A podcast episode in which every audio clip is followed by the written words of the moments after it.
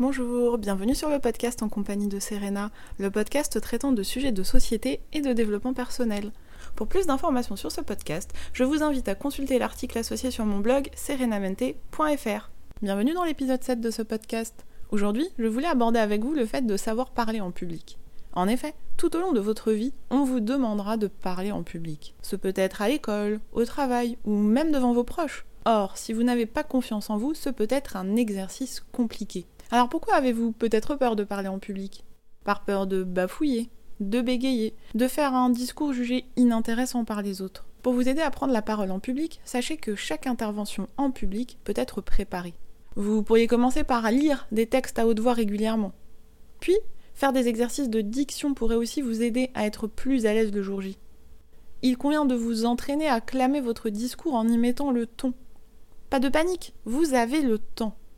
Il est important de bien articuler pour être audible et pour donner envie aux autres de vous écouter. Par ailleurs, avant le jour J, vous pouvez par exemple vous entraîner à parler devant un miroir.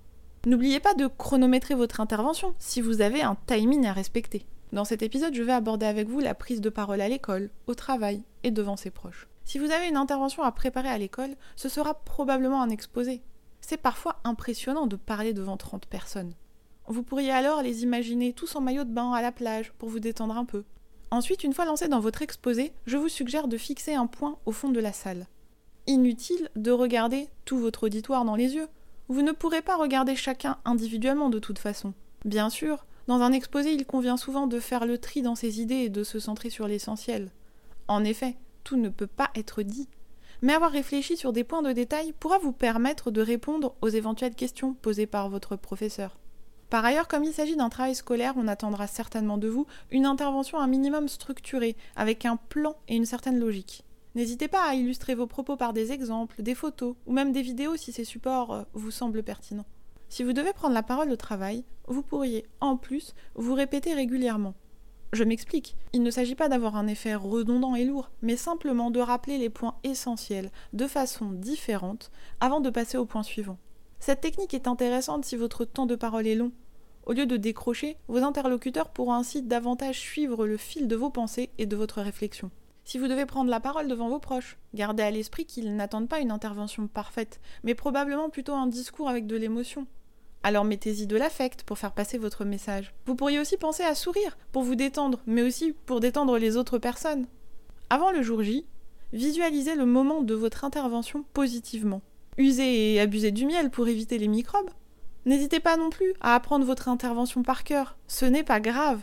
Il ne vous restera plus qu'à mettre le ton pour la rendre plus fluide et moins monocorde. Le jour J, pensez à respirer calmement pour vous détendre au maximum. Relisez vos notes pour vous remettre dans le bain. Avant la réalisation de votre intervention, n'hésitez pas à chauffer un peu votre voix pour être plus à l'aise, surtout si vous n'avez pas beaucoup parlé avant. Vous pouvez aussi opter pour un peu de méditation, pour vous détendre, et détendre notamment vos bras et vos épaules. Enfin, durant votre intervention, n'hésitez pas à faire des petites pauses entre les phrases pour reprendre votre respiration. Il ne s'agit pas de rester en apnée. Je voulais aussi rajouter une petite information sur la gestuelle. En effet, durant votre intervention, la communication non verbale aura aussi son importance. Alors si vous parlez avec les mains, votre discours n'en sera que plus vivant. Et si ce n'est pas votre style, ce n'est pas grave. Évitez simplement de mettre les mains dans vos poches, car ce n'est pas une posture idéale. Vous pouvez alors tenir vos notes avec vos mains, ou placer vos mains sur un pupitre par exemple. Si vous souhaitez que je vous donne des techniques plus précises pour faire un exposé ou un discours, n'hésitez pas à me le faire savoir. Enfin, n'oubliez pas que savoir parler en public, c'est aussi beaucoup s'entraîner, s'entraîner, s'entraîner et encore s'entraîner. Plus vous parlerez en public, plus vous serez à l'aise. Et moins cette intervention sera compliquée, difficile et stressante. Vous allez vous habituer progressivement et prendre confiance en vous. Alors, n'hésitez pas à persévérer. Voilà, cet épisode est maintenant terminé. S'il vous a plu, n'hésitez pas à vous abonner. N'hésitez pas non plus à partager l'épisode sur les réseaux sociaux et à laisser un avis pour m'encourager. Le podcast pourra ainsi être découvert par d'autres personnes. Je vous invite également à consulter mes articles traitant de développement personnel sur mon blog serenamente.fr dans la rubrique humeur. À bientôt!